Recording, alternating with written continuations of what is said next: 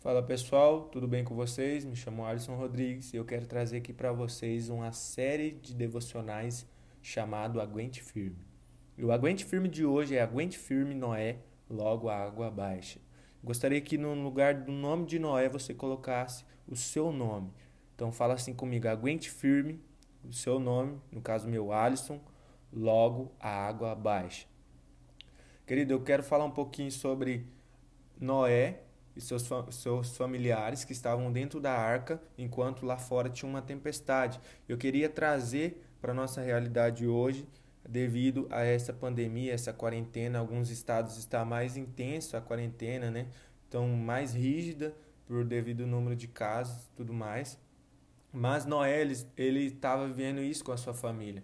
Enquanto lá fora tinha uma tempestade, Noé estava dentro da arca, da barca, junto com os seus familiares, ali e os animais. E nesse período, Noé teve que aguentar firme até a tempestade passar. Essa barca representa a nossa vida, a nossa casa. E você está aqui, né? Tem esse período de pandemia, de quarentena, e a gente vai ter que ficar confinado dentro da nossa casa, né? Até que tudo isso passa. E Noé, ele estava esperando passar isso, ele estava esperando a providência de Deus nesses dias. Só que vai chegar um momento que a água vai baixar, igual aconteceu com Noé. Às vezes a gente fica preocupado, ai meu Deus, o que, que vai acontecer comigo, minha família, né? Devido a essa situação financeira e tudo mais, a preocupação bate. Só que o que, que nós possamos fazer com tudo isso que está acontecendo nesse período? Até que tudo isso passe, né? Que a gente possa desfrutar da segurança da nossa casa, curtir a nossa família, né? Dar um tempo é, mais valioso, valoroso para nossa família. Porque, querido, você que trabalha, geralmente a gente trabalha aí oito horas por dia e a gente passa muito mais tempo no nosso trabalho do que com a nossa família, né? A gente passa muito mais tempo com amigos de trabalho, com o nosso trabalho, do que com os nossos familiares. E eu, por um lado, é bom essa, esse, esse isolamento, porque a gente vai passar muito mais tempo com a nossa família, né? Do que fazendo qualquer outra coisa. Isso vai ser bom até para o seu relacionamento com os seus familiares. O que, que nós possamos fazer com isso? A gente possa é, se reinventar, aprender novas coisas, nova maneira de viver, de servir, né? A gente precisa aguentar firme, né? E eu vejo que esse é um momento de a gente se aproximar mais de Deus, estar mais conectado com Deus nesses dias. E a Bíblia, ela nos lembra sempre, né, que Deus ele é eterno e os problemas não. Então o problema ele ele vem, né, ali, né, uma crise vem, só que não é para te destruir, é para te tornar mais forte e melhor. E quando ela ela ela passa, Deus é eterno. Os problemas eles são passageiros. Amém.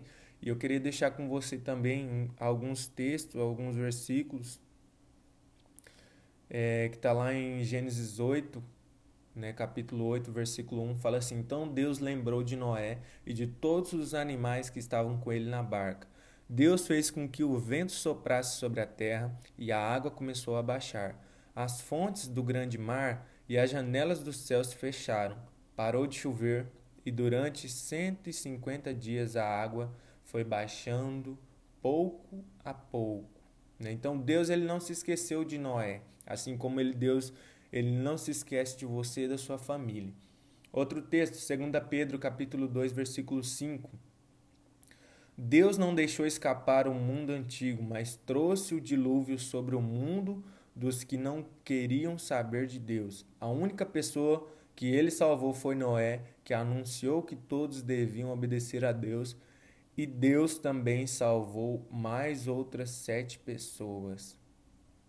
Outro texto que eu queria ler com você também, Salmos 46, versículo 1 em diante, que fala assim: Deus é o nosso refúgio, a nossa força, socorro que não falta em tempos de aflição. Por isso, não teremos medo, ainda que a terra seja abalada e as montanhas caiam nas profundezas do oceano. Não teremos medo, e ainda que os mares se agitem e rujam, e os montes tremam violentamente. Há um rio que alegra a cidade de Deus, a casa sagrada do Altíssimo.